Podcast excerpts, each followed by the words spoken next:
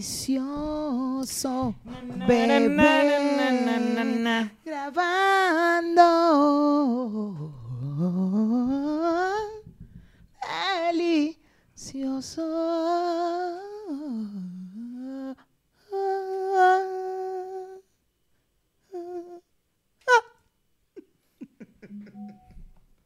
Arrecha, Mayra.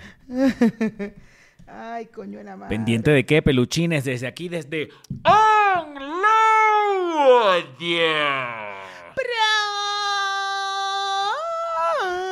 Da chanda. Desde aquí, desde Onload. Production. Una gente que sabe seguir instrucciones. Amigo, ya te he dicho, ya te he Ya lo hemos dicho. hablado en otras oportunidades. Lo hemos hablado ya muchas veces, amigo. Yo sé seguir instrucciones. Yo sé seguir instrucciones. Me gusta seguir instrucciones, amigo. ¿Y tú?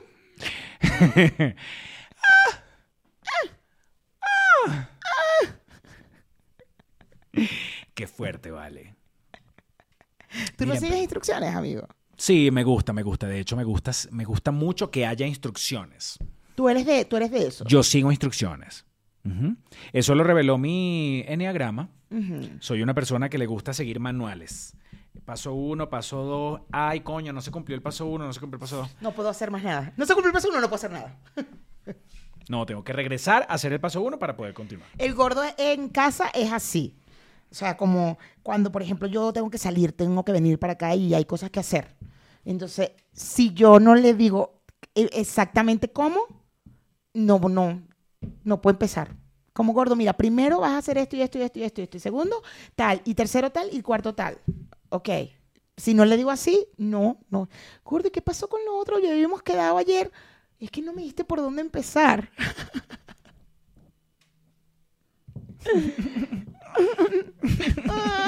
Hoy que veníamos para acá, me acordé de una vaina. Coño, el pantalón, un pantalón tal, no sé, entonces lo llamo. Oye, el pantalón blanco, por favor, agárralo porque se te puede funcionar, ta, ta, ta, el pantalón blanco que está nuevo, que tal, ¿sabes dónde está? Está en tal lado, bla, bla, bla. Sí, sí, sí, sí, sí, sí, sí. Ok, ok, ese pantalón necesito que lo traigas. Ok. ¿Se lo dijiste por llamada? ¿Qué problema, chamo? ¿Será una cuestión de generación? Sí, ¿verdad? Para mí las instrucciones se tienen que dar por escrito o por nota de voz. Ah, pero Que es que quede. yo estaba manejando, papi, yo no puedo escribir. No, bueno. Yo no, ya- yo estamos hago rápidamente en una la vida, en la vida, en la vida, en la vida. En la vida, las instrucciones para mí en la actualidad se tienen que dejar con notas de voz o escritas. A mí escritos me generan mucho conflicto. Pero no te da una tranquilidad el hecho de que esté escrita de manera que tú después puedas ah, decir, claro. Sí, sí, sí. lee sí. la conversación. No, eso está perfecto, pero eh, eh, casi que, ajá, mira, necesito que hagas esto, esto, esto, te llamo. O sea, a pesar de que está escrita, ne- porque si- a mí me causa conflicto el escrito, es como, no va a entenderlo bien. O no me estoy, puede ser que yo no me explique bien, que para mí es muy sencillo y decir, bueno, entonces azul y blanco y ya, escrito, pero en mi cabeza es como, y si no me expliqué bien, ¿Y por qué no lo de la, la- la nota de voz? también. Digo, O sea, porque puede ser una nota la nota de voz, la nota es que es muy diferente, muy diferente. Ah, no, yo prefiero porque la la nota de voz tú le das play miles de veces, 1500, 16 mil veces. Lo hago, lo hago, lo hago. Uso la nota de voz. El otro día, el hermano mexicano le estaba preguntando una dirección. Y el mexicano, deja que yo te llamo y te, y te, y te digo cómo llegar. Y entonces la conversación era, ¿te acuerdas en la esquina donde tú comprabas la... ¿De verdad? Pero es que, ¿cómo escribes eso? Yo No, estoy de no. acuerdo, porque ¿cómo escribes? el- ¿Tú te acuerdas dónde está la esquina del kiosco tal de la En señora ese tal? caso, nota de voz. ¿Por qué?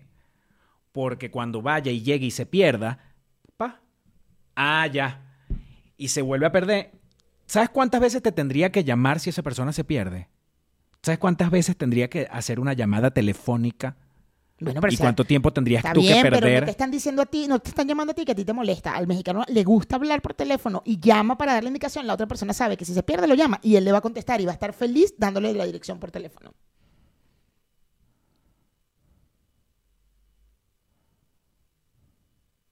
¿Qué estás queriendo decir? Mm, que hay gente que no le gusta y hay gente que le gusta ya. No, no es una cosa de gustos, Mayra. Yo quiero que tú entiendas, de que estamos hablando de cómo ahorrar tiempo y dinero. Dinero. Porque el tiempo vale oro. Ya. Qué bueno que digas eso. Siempre recuerda eso cuando llegues tarde a algún lugar, ¿oíste? El tiempo vale oro. Mm, yo creo que Mm, estás ahora sí, tratando de referirte, estás tratando de referirte al otro pastor, al pastor de antes, porque ahora el pastor llega primero que tú. ¿Sí? Sí. Hoy llegaste primero Every que yo. day. Hoy llegaste primero que yo. Hoy llegué primero que tú. Mentira. Fui a comprarme un café y regresé y después en ese en ese momentico fue que tú habías llegado. Mentira, mi amor. Yo llegué a, la- a un cuarto para las nueve. Llegué yo aquí. Por favor. Hagamos una encuesta para ver quién llega primero. Bueno. Hagamos una encuesta con tus amigos a ver si tú ya Si eres quieres puntual. perder. Con los amigos no Ah, hay ah, ese nivel de ah, estrés. Hagamos una encuesta con Marucha para ver quién llega puntual. Pero tu Marucha es, es una exageración. No, no creo. Marucha no le puedes llegar un minuto tarde. Un minuto es un conflicto. Se va. Se va del sitio, por ejemplo. Se- no, se Hay molesta. gente que se va. No, se molesta. Se molesta. Por un minuto. Por un minuto. Por un minuto.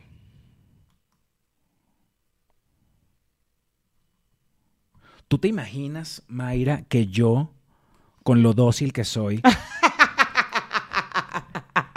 yo me molestara porque pase un minuto y la gente no termina de llegar? ¿Te imaginas con lo easy going que soy yo? Claro, claro, claro. Of course. O sea, si yo no fuese tan easy going, ¿te imaginas que yo fuera amargado? Imagínate, tú imagínate. Tú imagínate, amigo, que tú fueras amargado y que además te molestara la impuntualidad. O sea, que además de, o sea, que fueras amargado primero. Qué loco. No, yo Eso contigo, loco. yo contigo ya, ya hubiese, no, ya contigo, contigo ya tú, ya, ya- Claro, conmigo sobre contigo todo. yo no quiero de verdad imaginarme qué pasaría si yo no fuese tan easy going. Claro, amigo, claro. Claro. Claro.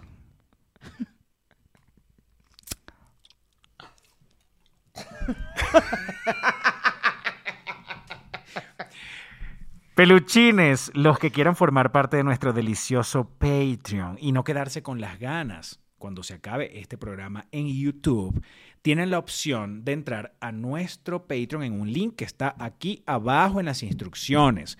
Con eso van a tener un delicioso acceso a una continuación del episodio que ven acá en YouTube. De cada episodio que ustedes vean, va a haber una continuación en, en Patreon. Y además un programa exclusivo, depende del tier a donde se conecten. Van a tener un programa exclusivo solamente para ustedes el fin de semana. Delicioso. Y adicional tenemos también un grupo de Telegram donde nosotros estamos activos en ese grupo, eh, Pastor y yo, activos no 24 horas, pero sí activos, eh, hablamos por ahí, discutimos temas, hablamos, a veces salen temas eh, para hablar en el programa de allí o no, o temas que no se pueden hablar públicamente, les hablamos en el grupo de Telegram con los deliciosos peluchines que están en el Patreon. Aquí abajo está el link. Adicional también de puedes vas a ver eh, abajo unos links de los boletos del show de Monty Culebra, nuestro stand-up comedy, que no tienen aquí el flyer porque no sabemos cuándo está saliendo este programa y si ya salió. O pónselo, pónselo y ellos ven, ah, no, estamos en tal fecha. Bueno, voy a esta. Bueno, está bien. Entonces te dejo el flyer acá de el show de Ponte tu Monte Culebra, que es patrocinado por nuestra gente de Tell English. Tell English delicioso. ¿De qué estamos hablando, por favor? Tell English está patrocinando nuestra gira por Estados Unidos de América. Porque nosotros allá tendremos que hablar inglés. Y tendremos que hablar con fluidez. Eh, y porque nos vamos a tener que comunicar. Claro, porque en inglés hay que hablar. Mira, bueno, Mayra, aquí, esto fue ya. Esto, yo te voy a decir una cosa. Ponte tú. Ponte tú que extraño demasiado Venezuela y mira mi suéter delicioso. Tu suéter divino, me encanta. Quiero uno sí. Siete estrellas, bebé. Cuéntalas para que veas. Porque nosotros somos de siete estrellas. Ponte tú que recordemos las cosas deliciosas que veíamos en la televisión cuando éramos niños. Ponte tú que recordemos algo tan delicioso como fueron las novelas venezolanas. Bueno, Mayra. Bueno, pastor. Esto. Ponte. Ponte tú. Ponte. Ponte tú. Comenzó. Qué delicioso. Deli, deli, deli, deli, deli, deli. Había un post que pusieron en, en Instagram que decía que, eh, siendo venezolano, ¿qué des- que, ¿cuál consideras tú que era la mejor novela o algo así, no? Era el post. Y bueno, pues la gente comentaba y respondía y yo te pregunto esto en este momento, amigo. ¿Cuál consideras tú que era la mejor novela en Venezuela? O las mejores. Tendrían que ser las mejores porque yo no podría darte un solo nombre. Sin embargo, Ajá. hay novelas que a mí me marcaron, pero son novelas que posiblemente esta gente que está viendo acá el programa no la haya visto. Y es Las Amazonas. Las Amazonas. Las Amazonas, tú no la viste, por cierto. No, yo recuerdo Era de las chiquita. Amazonas, yo estaba muy chiquita, claro, y recuerdo de las Amazonas a Corina Sopardo, es la única que recuerdo. ¿Por qué? No lo sé, no lo sé, pero la única que recuerdo es Corina Sopardo. Porque además Corina Sopardo, ¿te acuer- ¿tú te acuerdas que Corina Sopardo después hizo un programa de concursos que se llamaba La Estrella de la Fortuna? No mames. ¿Tú te acuerdas que No era el mames. ahorcado? Era el mismo ahorcado. claro. Que la gente que participaba decía una letra y ella ra, volteaba la vaina. No mames. No era demasiado emocionante ese programa Claro. porque uno tenía que adivinar la vaina que había en la pizarra. Claro, sí, en España creo que todavía existe un programa así y, y me encanta. Y cada vez que voy me quedo pegada. Si está la televisión prendida, está ese programa, yo estoy que el rey, es- el rey, el rey Felipe, vale, rey Felipe, pegando gritos como una loca. ¿Será que sí era la estrella de la fortuna? Sí, sí, sí, sí, estoy segura que era la estrella de la fortuna. Sí, Peluchines, ¿ustedes vieron la estrella de la fortuna? Seguramente sí. Si tú la viste, ellos lo vieron. claro. Ya va, este no es la, la ventana que tengo que estar abierta. La estrella de la fortuna de bolas que sí. La estrella de la fortuna Venezuela. Aquí está Venevisión. El canal de las estrellas. Mira. 1984, qué cosa tan fuerte. Hasta el 89. Claro que la tuvimos que haber visto. Corina Sopardo. Claro, qué fuerte. Las Amazonas, chamo, no, las Amazonas es de 1980 y cuánto? Las Amazonas es de 1980 85 me y, parece. 80 y pico, sí, taca, raca, taca. 85. 85. Una novela de César Miguel Rondón. Imagínate tú, de 1985 yo tenía 6 años. A mí no me dejaban ver novelas. Las novelas que lograba ver las veía escondidas. A mí sí me dejaban ver esta novela, no entiendo por qué. ¿Será No que era de la, de la una de la tarde? Porque No. acuérdate que habían novelas a la una, a las dos, y luego habían novelas a las nueve y a las diez. Pero en esa época todavía no había una novela de las 10. Era puro de 9 a 10. Eh, pero era de noche, pues. Pero también había novelas al mediodía. Sí. ¿Será por eso que la veías? ¿O esta era ¿Qué de noche? bolas, qué bolas que el mismo canal estaba produciendo al mismo tiempo cuatro telenovelas. Claro. Aunque después, yo no sé si en los 80, pero ya en los 90 o finales de los 80 entraron las internacionales, que eran las que ponían, a la una era una nuestra, ponte a las dos otra, y a las tres, en algún momento a las tres era una internacional. Una novela internacional. Por ahí y en tu alcoba vi la luz. Perdona. Mi na, na, na. actitud quizás debí llamar y no presentarme así. Pero esa cuál es esa, no es Esa las es Amazonas, Cristal. es Cristal. Cristal también me marcó. Eres tú. Cristal sí la recuerdo. Es del mismo año. Y Cristal sí la super recuerdo. ¿Por qué será que si la veías? Porque la veía escondida, porque mi tía, yo vivía en Caracas en ese momento, estoy segura, claro, vivía en Caracas, y mi tía la grababa. La grababa para verla en, la- en- en otro momento, porque mi tía trabajaba y todo el pedo y las grababa. Y yo la veía escondidas, grabada. Porque a mí no me dejaban. Yo me acuerdo que cuando empezaba la novela, yo me le metía por debajo de la cama a mi tía, por debajo así, para que. Pero igual me pillaba y me dejaba un ratico y al rato, eh, eh, tienes que ir a dormir, vámonos, es la hora de dormir. Y yo, y no me, entonces me tenía que ir, pero yo me metía debajo de la cama así, a ver, a ver la novela. Chamo, para mí era, era como esa novela, e- esa y, o sea, las- es que hay muchas, ¿no? Pero para mí Cristal también era, era demasiado referencia, era demasiado adicción ver la novela. No me podía perder un capítulo de Cristal, no podía. Bueno, yo de perderme seguramente me perdí muchos, pero sí recuerdo que la veía Verga, pero tenías que siete. siete años en el 85, siete, seis, seis años. En el 85 yo tenía ocho. 6, 7 Un años. niño de 8 años viendo novelas, chicos. Claro. Qué fuerte. Pero imagínate, en Cumaná, por ejemplo, había un solo televisor en la casa. Entonces, si a las 9 de la noche se veía la novela, era lo que te tocaba ver, porque no... y no todo el mundo veía la novela mientras se comía la arepa. Claro. Te ponían la novela y a la 1 de la tarde también. O los bollitos, o los bollitos con mantequilla y queso O, rallado. no, y- o- o con diablito, maldita sea, cállate. Si y- yo no estuviera, si yo no estuviese ahorita en este momento en esta en esta desintoxicación, yo desayunaría unos bollitos deliciosos. Ay, qué rico bollito. Yo Esas son las otras cosas que también uno recuerda de cuando era chamo, que de grande casi después no lo hacías casi. Hacerse los bollitos como te los hacía Bollitos tu no. mamá. Que además si le ponías el huevo frito, eh, la yema, la yema que se rompía, se y la y se vaina, mojaba el huevito, el bollito con el quesito y, y lo amarillo. con el amarillito. Claro. Huevito con bollito amarillito, mantequillita, quesito. Y quesito blanco. Pla- en un platito. Y de repente con un cafecito o un juguito. Mi mamá no era tanto de hacer bollitos, fíjate, mi mamá era de hacer arepas. Entonces ella hacía arepas y le dejaba la conchita bien tostadita, la abría, y, o sea, pero eran gruesas, ¿no? Entonces la abría, le echaba un chingo de mantequilla, medio kilo de mantequilla, a la arepa, y me la, la- la hacía así en cuatro y cra, cra, cra, me la rompía así, ta, ta, ta. Toma, ¿Pero por qué? Porque era muy niñita. me lo hizo desde chiquita y siempre hasta adulta me encantaba que me lo hiciera. Entonces yo me comía, el, agarraba el- la conchita tostadita y agarraba así el puñito. Ah, Y cuando había plata me ponía queso.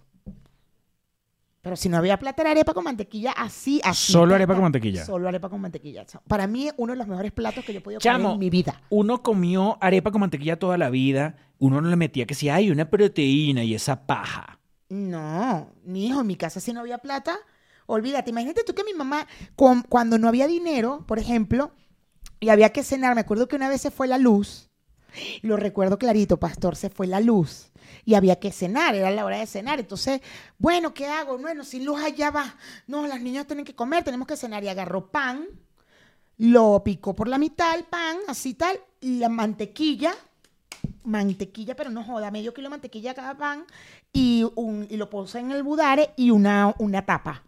Una tapa Pa' de una aplastarlo, olla para para que se- aplastarlo. se Entonces quedaban tostaditos así con mantequilla. Yo, yo le expliqué eso a Enrique y eh, Enrique a veces me lo hace. Así que quieres pasito. Yo sí, por favor, pasito cubaná, dale, dale. Porque era, y me acuerdo clarito que se había ido de la luz. De ahí de- lo hizo muchas veces, evidentemente, pero esa noche yo le recuerdo clarito cuando ella aplastaba el pancito. Y ese fue la cena, pancito con mantequilla. Qué delicia. Mira, Las Amazonas era una novela muy deliciosa porque era, el, era, como un, era como un peo entre unas familias que tenían caballos, entonces todo el tiempo estaba, eran, las escenas eran en el hipódromo. Y esas mujeres encopetadas y vainas, y era para correr en los, para ver correr en los clásicos a sus yeguas y a sus Claro. caballos. Y este, algo que tengo muy claro es el final de la novela, que es una, una carrera de caballo cuando vas viendo a los caballos llegando a la meta, vaina, como que las cabezas de los caballos. Eso es lo que recuerdo, no sé si esté correcto, pero eso es lo que recuerdo del final de la novela. Claro. Y era Hilda Carrero, que me, me parecía como súper, siempre como súper elegante y como una actriz de carácter y vaina, pero me- creo que era por esa novela. Era Hilda Carrero, Corina Sopardo y Alba Roberts, y eran las tres hermanas que tenían tres edades. Y la mala era Miriam Ochoa, que era como que la nueva mujer del tipo que se había quedado viudo, que era el papá de estas tres mujeres. Ok, ok, ok, ok, ok. Eh, la madrastra. Era la madrastra. Ok, ok. Entonces ella y Hilda Carrero tenían, tenían casi la misma edad, porque se supone que el tipo se había casado con una mujer muy joven. Ok, ok, ok, Entonces era aquel peo de que Claro. tú no vas a venir a ser ahora mi mamá, que mi mamá, que la vaina, esas mariqueras de... Seguramente te estás chuleando a mi papá y todo el peo, porque como eres de mi edad, claro, claro, claro, claro. Y que seguramente era verdad en la novela. Claro, porque Miriam era la Ochoa seguramente era la que se la que vivía en la casota, en la mansión y la vaina. Me encantaba, me encantaba, me encantaba así, era súper... Y Cristal era porque también... Lo que pasa es que Venevisión hacían... ¿Te acuerdas? Hay una diferencia entre las novelas de Venevisión y las de RCTV. Sí. Las de RCTV eran como más para el pueblo. Sí, Eran más A mí me accesibles. parecía todo lo- a mí me parecía al revés. ¿De verdad? Sí, que las de RCTV eran más, más elitescas. ¿De verdad? Sí. Bueno, ¿Pero como Cristal cuál, era de ejemplo? RCTV. Por lo mismo, en Cristal tú veías a la tipa eh, caminando por Parque Central y vaina, y tú reconocías Ya. las calles de Caracas, el centro, la vaina. Mm, Ya, ya, pero por ejemplo, ellas vivían en, en Parque Central, que eso lo recuerdo. eh, vivían en Parque Central en un apartamento rechísimo. Y que Como me supuestamente imagino que eran lo, cuando, cuando, cuando, cuando, eh, ini- cuando Inició Parque Central, claro. esos apartamentos eran arrechísimos, digo yo. No sé. Yo vivía en un apartamento de Parque Central. Yo llegué a conocer varios apartamentos de Parque Central y jamás fue lo que yo vi en Cristal. o sea, era como... Claro, evidentemente, igual hasta tú ves a los pobres de novela y nunca es. eh, No, bueno, claro, el, rancho es una vaina, el rancho de las novelas era una vaina que, güey, no, o sea, no hay manera. no, tenían pasillos y vaina. Y, el cuarto nunca se veía, la puerta del cuarto estaba por otro lado y como que, ¿qué rancho es ese? weón? Y sea, que mamá, esta no es como nuestro rancho, como nuestra casa no es. No, mi amor, es que esa es de las novelas. Ah, ya. La gente pobre de las novelas sí es diferente, ¿verdad? Coño de la madre. Mira, mamá, la gente pobre de la novela tiene una manchita negra aquí, ya está sucia y ella es pobre. Y Ya es pobre. nosotros, mírame. Mírame, mamá. Mira, mamá, la pobre de la novela. Mírala. Cara sucia, ¿tuviste cara sucia? Claro, tenía una aquí, aquí, un susito aquí. Un sucito aquí. Porque ni siquiera era un susito aquí. Era No. un susito aquí que ella tenía aquí. Y esos dientes, y esos dientes blancos. Blancos tipo Televisa. Claro. Nunca le salió una caria a ella, ¿viste? Es arrecha esa pobreza. Eso se cepillaba de los dientes. Eso tenía, la- tenía el hábito de la limpieza de, de la higiene dental. Sí, porque nunca se le vio un diente picado. Nunca. Diente picado, diente amarillo, nada. Nunca. Diente roto de que te caíste de la mate guayaba y coño, no había plata para llevarte al dentista y te jodiste y te quedaste con ese diente roto. Diente no. negro que no te cepillas. Claro. Que, no, que tu mamá no, no le importa si te cepillas o no. ¿Me o no había plata para la pasta de diente. También. Claro. Eso pasa. Y entonces esa es la razón por la que la gente entonces no se cepilla. Porque no tiene Pasa. pasta de dientes, sí. Pasa. Sí, claro, claro que pasa. Pasa, pasa demasiado. Este, en No cristal. joda, yo me acuerdo en mi casa cuando se acababa la pasta de dientes. Era un peo, porque además en mi casa vivían mis, mis tías, o sea, vivía mi mamá, una de mis tías y un tío, y mi abuela. Entonces era un peo compartirse las vainas, las vainas porque costaban plata. Entonces, claro, si se te acababa la pasta de dientes, si a mi mamá se le acababa la pasta de dientes, la, rápidamente los otros dos escondían su pasta de dientes. Y es Ya. como mierda, bueno, pero ahorita no, no, yo cobro hasta el viernes, hasta el viernes no hay pasta de dientes. Total. En cristal, eh, ¿te acuerdas el, te acuerdas que era una vaina alrededor de una boutique? Claro, Que tenía como una pasarela. icónica, la escena icónica del mi vida eres tú. Y ella voltea y a él, ahí él la ve, Carlos Mata la ve, ¿no te acuerdas? Esa es la escena icónica de Cristal.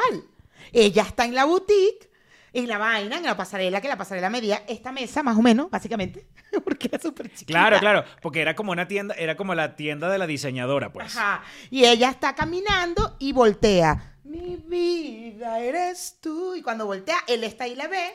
Me acuerdo clarito. Es el pelo, porque además. Esa en era como la, época la el pelo- coletilla. Ajá. Y, y en esa época el pelo, acuérdate que tenían los copetes. Los copetes y las, y las ondas, que no eran ondas, porque era como que te levantaban las puntas, te cortaban, te escalonaban el pelo y te levantaban esas puntas. Para que quedara peinado para afuera. Exacto. Y el parado. copete. Y el copete aquí. ¿Tú te acuerdas que en esa novela eh, Lupita Ferrer, en el primer capítulo, el primer cap- yo no sé por qué me acuerdo del primer capítulo y creo que era Lupita Ferrer corriendo, est- eh, había parido como en un rancho, una vaina, y entonces, bueno, ella no tenía con qué mantener a su hijo, y ella va como corriendo, ve dónde lo entregaba, y lo entregó y lo dejó, y como que llovía, y aquella música, y aquel peo de, de Lupita Ferrer. Vamos, eso tiene que estar, Lupita, eso tiene que estar... eh, primer, capítulo de capítulo Cristal. Cristal, exacto. Y te acuerdas que después ella, bueno, se hace súper famosa y tenía esa boutique porque era una diseñadora no sé qué. Y ella tenía un, vid- un espejo que ella podía ver de, de un lado para el otro de la pared Ok, ok, eso a no través de ese no espejo. y ella ahí fue que vio por primera vez que, la, que su nueva modelo, que era un... Además, tú sabes que ella, ella se llamaba Cristina. Ajá. Y entonces eh, Lupita Ferrer fue la que le puso Cristal porque era su nombre artístico, porque era un diamante en bruto. Ok, ok, ok, ok. Que cuando la muchacha llega a buscar trabajo de modelo, que ella dice, ay, yo soy bien bonita. Yo voy a buscar trabajo de modelo, pues yo soy bien bonita. Cuando llega a la boutique, la tipa se la queda viendo así que... ¡Oh! ¡Qué marginal! Niña. Tenía, claro, tenía como unas licras Claro, claro, claro, claro, claro, claro. y un blusón con, ese, con el nudito que se hacían aquí con la, la, la franela. Y las hombreras, Y supongo. una hombrera, por Claro. supuesto. Y había mucha sombra en esa época, sombras azules en los ojos. Mira lo que Som- tú estás diciendo. Ahí está, ahí está. Coño, es que YouTube te va a chingar. Es un bellísimo vestido de noche. Mira, vale, un vestido bien bonito y todo, hacían en el canal. Mira, la pasarela era como... Pasarela de este tamaño. Claro. El detalle de la falda. Qué bonita era esa coño de madre. Ajá, mira, mira. Y después eso lo agarraron y era, mi vida eres tú. Qué bolas. Verga, Mira, y a través de aquel intro- espejo, estaba, a través de aquel espejo era que veía a esta mujer. La Lupita. La Lupita Ferrer, desde el otro lado de la vaina, que además era su hija, pero era la misma hija que ella había votado, se la consiguió. Bueno, pero que, que... Mi, Mérida 1962. Así comienza Cristal. Mira, aquí está. Pa' ver, pa' ver. Mérida 1962. Y entonces, ya va, porque Mérida. coño, esta Pero es vaina que en 10 ah, minutos. espérate, hay un cristal mexicano, eso, Mérida, con esa, esa imagen es Mérida. Bueno, y es Janet Rodríguez. Sí, ahí viene Lupita. Parece que esta vaina no joda, que está. Parece que- corriendo con el muchacho en la mano. Ajá, aquí viene corriendo. Ay, Dios mío. Ahí está. Ah, bueno, ahí todavía no había parido. No, aquí no tiene el muchacho todavía. Como que buscando trabajo. Qué bolas, qué edad tendría Lupita Ferrer, porque a Lupita Ferrer nosotros la conocimos ya vieja. Claro. Pero ahí está bastante joven. Bueno, también le ponen como dos trencitas y es como, ajá.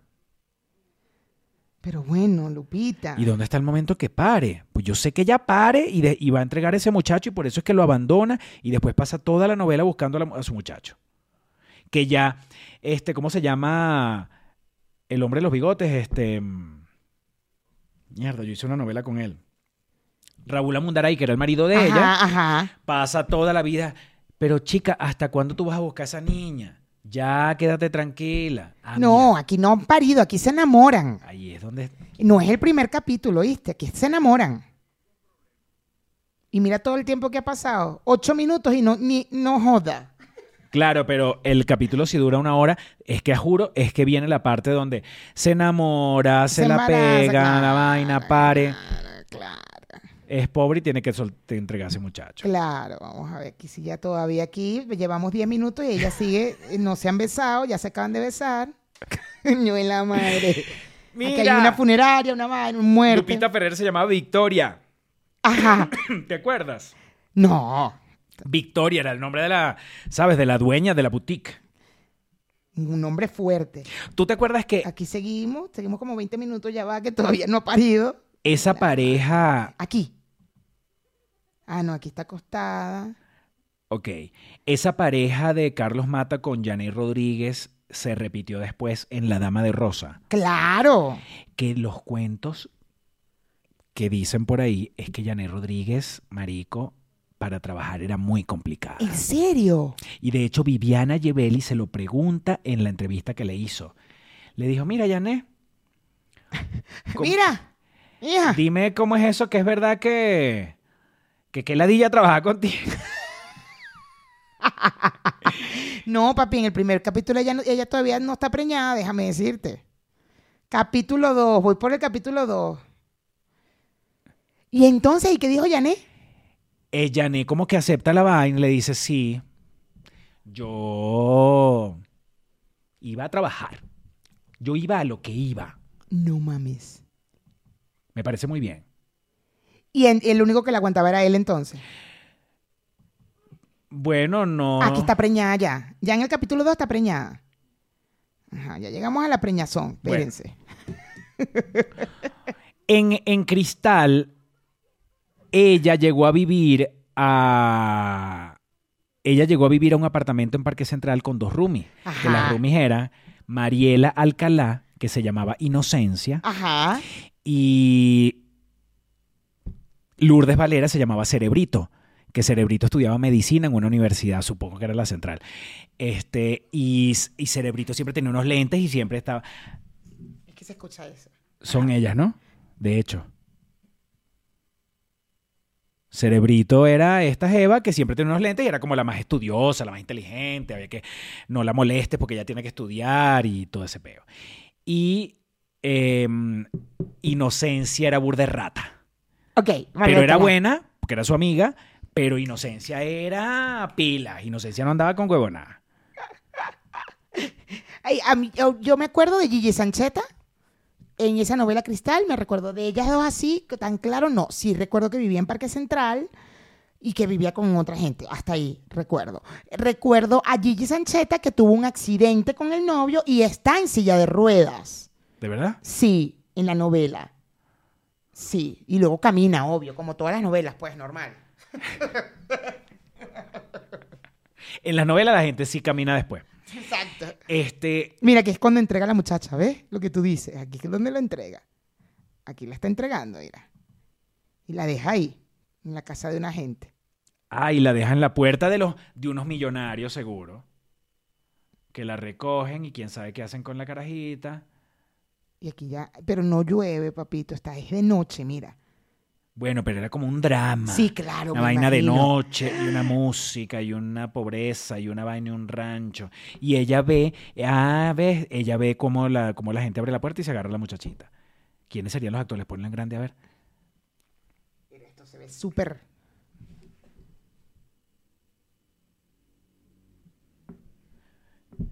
Y las mansiones, las mansiones donde grababan esas novelas, Ay, chamo, no. Yo, que eran mansiones de Caracas, mansiones de... Claro. La fachada siempre, Parque, Parque Central, era clásico cuando eran escenas ahí en el apartamento de ella, ra, se veían todos los edificios de Parque Central. Claro, hasta se. Sí, sí, sí, total, total, total. Yo, de, de la, pero más, más, más grandecita, a los, cuando llegué a Caracas y tal, sí, eh, siempre estaba pendiente de las casas porque las casas, normalmente las mansiones eran en el country club y yo vivía al lado del country club. Entonces, sí, mi, mi pasión era buscar las casas de las novelas.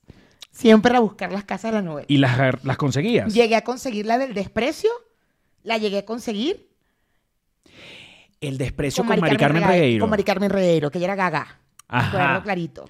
Y había una mansión. Era gaga y era como una monja. No me acuerdo si era la monja. Estaba sé como vestida de negro siempre. Sí, era como, como tontita, como tontita. Y la casa de la mansión estaba en el... Ajá. Había una camionetica en mi casa.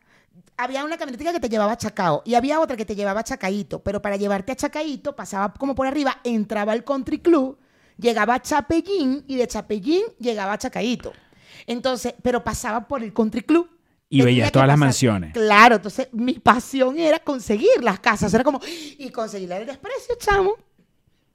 La Claro, esa es una vaina que lo grababan dos meses antes de comenzar la novela y más nunca entraban Claro. en esa casa. A menos que, sí, eso, eso sí pasaba, que en el medio de la novela había una coñaza, un peo en la puerta de la casa de los ricos. en el Entonces exterior. tenían que uno ir para la vaina y grabar en la puerta de la casa, ni siquiera entrabas. Grababas en la puerta de la casa y ya. Qué arrecho. Marico, unas mansiones. A mí me tocó grabar en unas casas. Bueno, la mía era, tú sabes, como por, por los...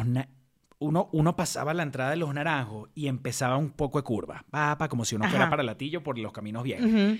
Y había una parte donde ya te desviabas y era pura mansión. Mansión de novela, mansión de novela, mansión de novela. Y las casas que normalmente se usaban para grabar en las partes de adentro eran casas que era puro para eso. No era casa de gente. Era casa que estaban vacías para que la gente le metiera muebles y van en los canales de televisión o, los, o las películas. Casas que rentaban, pues. Exacto. Qué arrecho. Claro, además un poco de cables y una vaina y un gentío. Y un poco de comida y un poco de técnicos y un poco de gente. No. O sea, mira, escúchame con atención. Una novela que a ti te debe haber marcado, por supuestísimo, y que yo la vi de principio a fin, la parte 1 y la parte 2. Leonela. No, yo estaba muy chiquita. Leonela es del, del 80 y qué, 82, 83. Tú me estás jodiendo. Leonela, yo no, Leonela, yo sé la historia de Leonela, pero, y pude haber visto algo porque estaba en Cumaná, evidentemente, y es lo que te digo. Si hay una televisión, obvio, ponían la novela, pero no. Leonela, yo estaba muy pequeña con Leonela. Es más, yo vi el remake de Leonela. La Yo- peruana. La peruana fue la que yo vi. Sabiendo que era el remake de Leonela. Claro, yo sabía de Leonela porque Leonela. la Ni siquiera viste Leonela en una repetición. Puede RCTV. ser, puede ser, pero así de que la vi, de que la recuerdo, de que. No. Para mí, de las mejores mujeres protagonistas de la vida era Mayra Alejandra Martín. Claro. Y además que ella. ella Mayra Alejandra Martín, no, Mayra Alejandra. Mayra Alejandra. Y además que Mayra Alejandra eh, eh, fue como una época, ella, eh, cuando yo averiguo por lo de mi chiste y mi vaina, ella era protagonista en los 70, a finales de los 70 y principios de los 80. Pero en esa época también estaba Doris Well, Marina Baura, eran como las protagonistas más fijas de las novelas. Y eh, Mayra Alejandra, María Alejandra, Ma- Mayra Alejandra era hija de una escritora muy famosa que era Ligia Lezama. Escribía novelas también. Ok, y ella es hermana eh, de Juan Carlos Barry, me parece. ¿Será? Yo creo que ella era hermana de Juan Carlos Barry. Sí. Mayra Mayra Alejandra. Exacto, Ah, y el papá era Charles. Barry, claro. Sí, de, ella era la hermana de Juan Carlos Barry. Radio Rochela. De Radio Rochela, claro. Exacto. Mira, Mayra Alejandra hizo esa novela y a todo el mundo le llamó la atención porque era una novela como de ruptura, porque era, ella sale a la playa, como todas las mujeres normal, salen a la playa de madrugada con una batica transparente que se le ven los pezones. Claro, normal, como cuando uno va para la playa. Exacto, normal. En Cumaná debe pasar relajado. A tu mamá le debe haber pasado. Ese iba para la playa a las 2 de la El mañana. 83, bebé, no, imagínate, yo tenía cuatro años. Ella iba para la playa con esos pezones parados sin sostén. Claro, normal. ¿Y cómo no le va a pasar lo que le pasó a Mayra? Qué. Mentira. La novela era de esas... Marico, es que yo de verdad no lo puedo ni creer. O sea, el protagonista llega borracho a la, a la orilla de la playa y se la coge y la viola. Y después ella se enamora de él. Pero ven acá. Pero hay una historia ahí, él, él- él se hace abogado, él se, o sea, él se Ella se enamora él cometió- después. él se enamora después y, Ah. y es todo, hay toda una historia Porque no puede ser no, no, que- no, en el momento no, no, no. Él ya busca a su agresor y yo creo que ella nunca le ve la cara al tipo bien. Él es abogado después. eh, creo que ella sale preñada inclusive. Eso me lo dijeron ahorita en el show. Ella sale preñada. Me dijeron en el show, ella sale preñada. Y yo, ¿Tú has ¿qué? buscado esa novela para poder verla otra vez? No, la he buscado, chamo. Vamos a buscarla ya.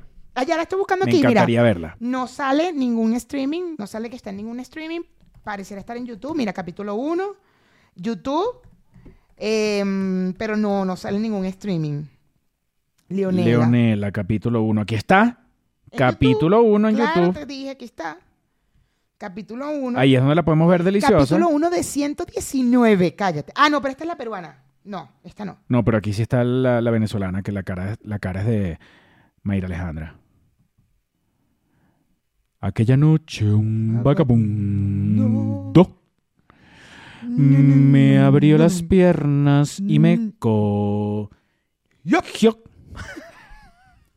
Mira, espérate, hubo una segunda parte que se llamaba Miedo al amor. Pero fue protagonizada por ella también, Por ellos ¿no? dos igualitos. Sí. señor, era continuación. ¡Qué arrecho! Era continuación y si no me equivoco me daba mucha risa porque el no sé quién vive ahora en Londres, que creo que era Carlos Olivier. Ok. O no sé, en New York, una vaina así. Entonces, una foto que consiguieron, no sé quién habrá una foto, la grabaron así con la cámara. Ra, New York. Sí, sí, sí, sí. Me acuerdo perfecto. Esa, esa novela también, yo estaba demasiado Qué pequeño, bella. marico. Tendría que siete años. Yo Seis, siete años, chamo. pero Claro, yo la vi. porque fue del 80. Claro, yo estaba muy chiquita, cuatro años. No, no, no, imposible. Imposible que la haya visto. De hecho, por eso siempre pen- yo llegué, yo siempre llegué a pensar que mi nombre realmente era por esta novela. Y no, esta novela no había estrenado cuando yo nací. Era por otra novela de ella. Ah, pero era por la actriz. Era por la actriz, pero por otra novela que no es Leonela. Y siempre pensé que era Leonela. O sea, mi conexión siempre ha sido con Leonela. Leonela, Leonela, Leonela. Yo nunca llegué a ver a María, a María Alejandra. O sea, si la vi Debe una ser vez. porque Leonela sí fue la más famosa. Puede ser, pero a mi abuela ya le gustaba la actriz. Ya ella veía las novelas de la actriz porque fue por la actriz. O sea, a mí me ponen el nombre por la actriz. Y era el- para mí Leonela, Mayra Alejandra, Leonela, Leonela. Nunca, nunca, chamo, ni por vainas de la vida, ni, ni cuando eh, te- tú me metiste a, vente para el estudio, no sé qué, a mí ya se, era como, ¿qué será de la vida de ella? ¿Qué bolas? O sea, qué recho. Y la vi fue en una obra de teatro. En A250 la En Cuba A2, yo no lo podía creer. Yo no lo Un podía creer. personaje. Yo, no- yo la veía. Para mí era como, de verdad, como si yo Como una estuviera rockstar. viendo- Era una rockstar, güey. O sea, eh, Es como si yo viera ahorita a Bad Bunny. O ajá, sea, ajá, tú te querías volver, era loca. ajá. Yo, yo, y además, a 250 la Cuba Libre es una obra donde rompes cuarta pared, ¿no? Donde tienes al actor aquí, te pasa, hasta te roza, porque está hablando. Y yo, yo, yo, al- mi cabeza, yo no me acuerdo de la obra. O sea, yo, Yo- no me acuerdo, pero era como, Ahí la vi también por primera vez.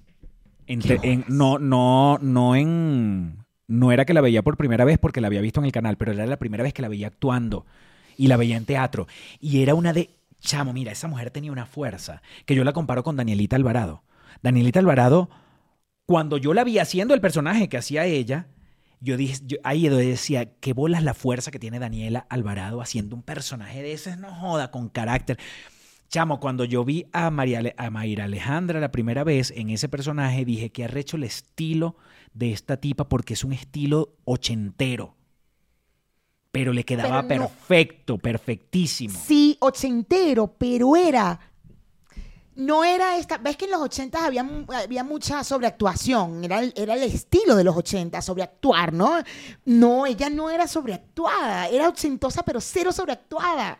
Bueno, no sé, yo, yo, no sé si es como. mi- Era mi rockstar, para mí yo la vi perfecta. No, no, no, yo, Muy perfecta. yo la vi perfecta. Pero la vi perfecta y, y dije, qué increíble que tengas tu estilo y hagas tu vaina con esa fuerza y con esa vaina. Que te transmitiera, Mm. weón. O sea, ella estaba en su. Verga, no, yo. No mames, esa, esa, cuando la viví en vivo, cuando la viví por, por, por primera y última vez, porque ya después yo migré y ya yo estando aquí, ella fallece. Una vez me la consigo en un, me la conseguí en un restaurante mucho tiempo después y yo andaba con Mayra Alejandra, la otra amiga mía, Ajá. la que vive en Colorado. Sí, sí, sí. Y, y aproveché y le dije, ¿tú sabes cómo, por qué ella se llama Mayra Alejandra? Por ti. Y se conocieron en ese momento. Me muero. Otra, otra novela que a mí me marcó, pero coño, estaba bien carajito, pero la veía, en mi- la veía mi mamá y, y a mí me parecía, ahí, ahí fue donde empecé como a, a conocer mejor a Caridad Canelón, fue en Señora. Señora, claro. Ya esas sí las veía. No sé si escondidas, pero ya más, más permisivo. más permisivo. Pero de qué verla. raro porque Señora era marico, era, era que bolas discriminación, o sea, Bueno, coño, pero. Marico, señora. Carmi- eh, ca- eh, eh, Caridad Canelón se llamaba Constitución Méndez. Y ella, algo le habían hecho cuando era joven, no sé si la habían violado, una vaina, este, y ella ponía a sus empleados en fila en el patio cada mañana. Ajá, es Iba- esta, ¿no? iba- sí, No, sí, sí. Iba a caminar, porque la protagonista era realmente Mari Carmen Regueiro. Ella ponía a los empleados, a las sirvientas, vaina, el chef, mayordomo y vaina, como si fuese Downton Abbey. Sí, sí, sí, sí, sí, sí. Y ella iba caminando y los revisaba a cada uno y les iba hablando y les decía, a mí me llaman señora. Así les decía. E- Ese, eso es lo que recuerdo de, de todo el texto que ella les decía cuando, cuando iba caminando en las mañanas. Me llaman señora. y ella tenía en un sótano a el tipo que le había jodido. No sé si era su violador, no sé qué carajo era, pero lo tenía encerrado en un sótano en la misma casa y cada mañana ella iba con un plato de comida y se lo tiraba así y le, y le decía, ahí tienes basura. Mira, mira, mira, justo lo que estás diciendo. Mira la... Y seguramente están las escenas donde ella le tiraba el plato de comida al tipo y le decía, basura. No mames. Porque ella había sido pobre, no sé, alguien la había jodido, alguna vaina. Y bueno, ella, ella era la... En ese eh, tenía, tenía una víctima, pues, que era el tipo que la Claro. había jodido antes. Pero que arrecho esta lista, ves que me- creo que es la misma que tienes tú. Todas las recuerdo. Bueno, no, esta no. Esta no la recuerdo, pero ¿Cuál? Eh, ajá, mira, voy a empezar. Dice Leonela, que es una de las primeras que sale. Ligia Elena. Ligia Elena, eh, no la recuerdo haberla visto. Pero sí recuerdo que era Guillermo Dávila y Álvaro Bersi. Sí y que tuvo parte 2. Ah, imagínate tú. Ligia Elena fue la primera parte y luego la segunda parte será que fue el musiquito. Eh, Ligia Elena era una niña rica, Ajá. pero ella se enamora de un músico, Ok. que era Guillermo Dávila, que vivía con Pancholón. Ok.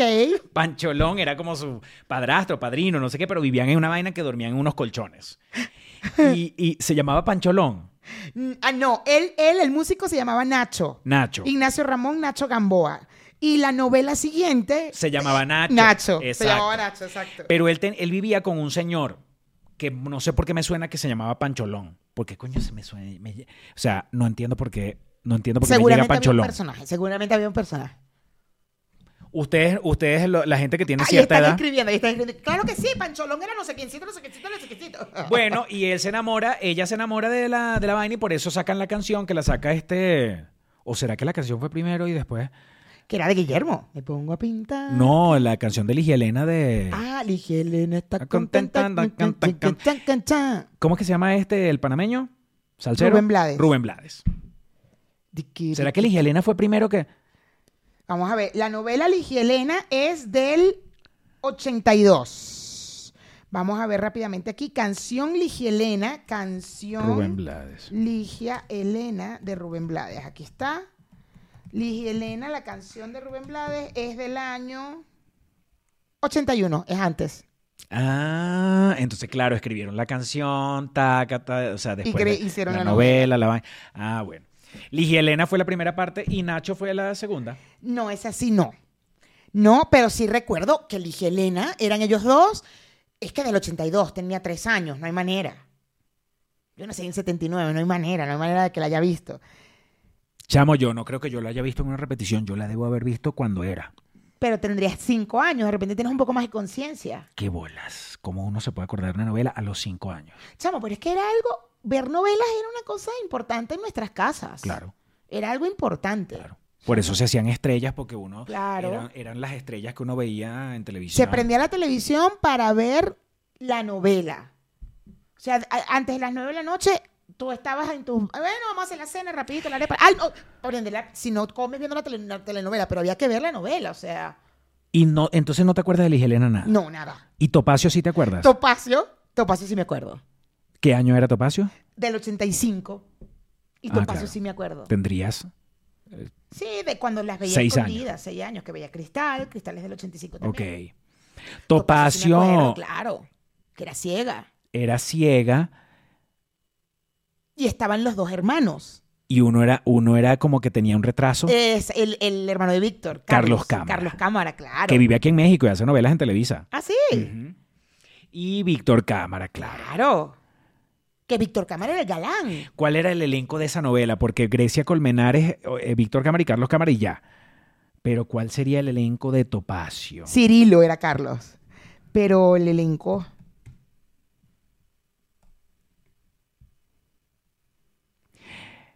Cecilia Villarreal. Mira, Janet Rodríguez.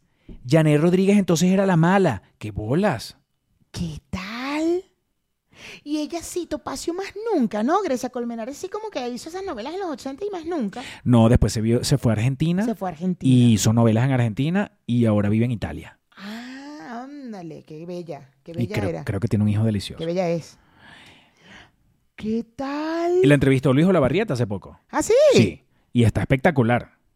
¿Qué tal? Mira, Carlos Montilla también. No me jodas. Ah.